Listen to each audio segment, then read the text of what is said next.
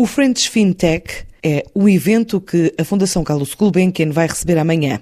Vai abordar o desenvolvimento e o potencial das empresas francesas, mas também portuguesas, sendo que França assume-se como um dos países em que este setor das tecnologias financeiras está mais avançado.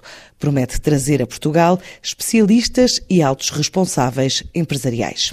Ainda à boleia da procura de negócio na área das novas tecnologias, há uma visita em curso a uma das economias que mais cresce neste domínio.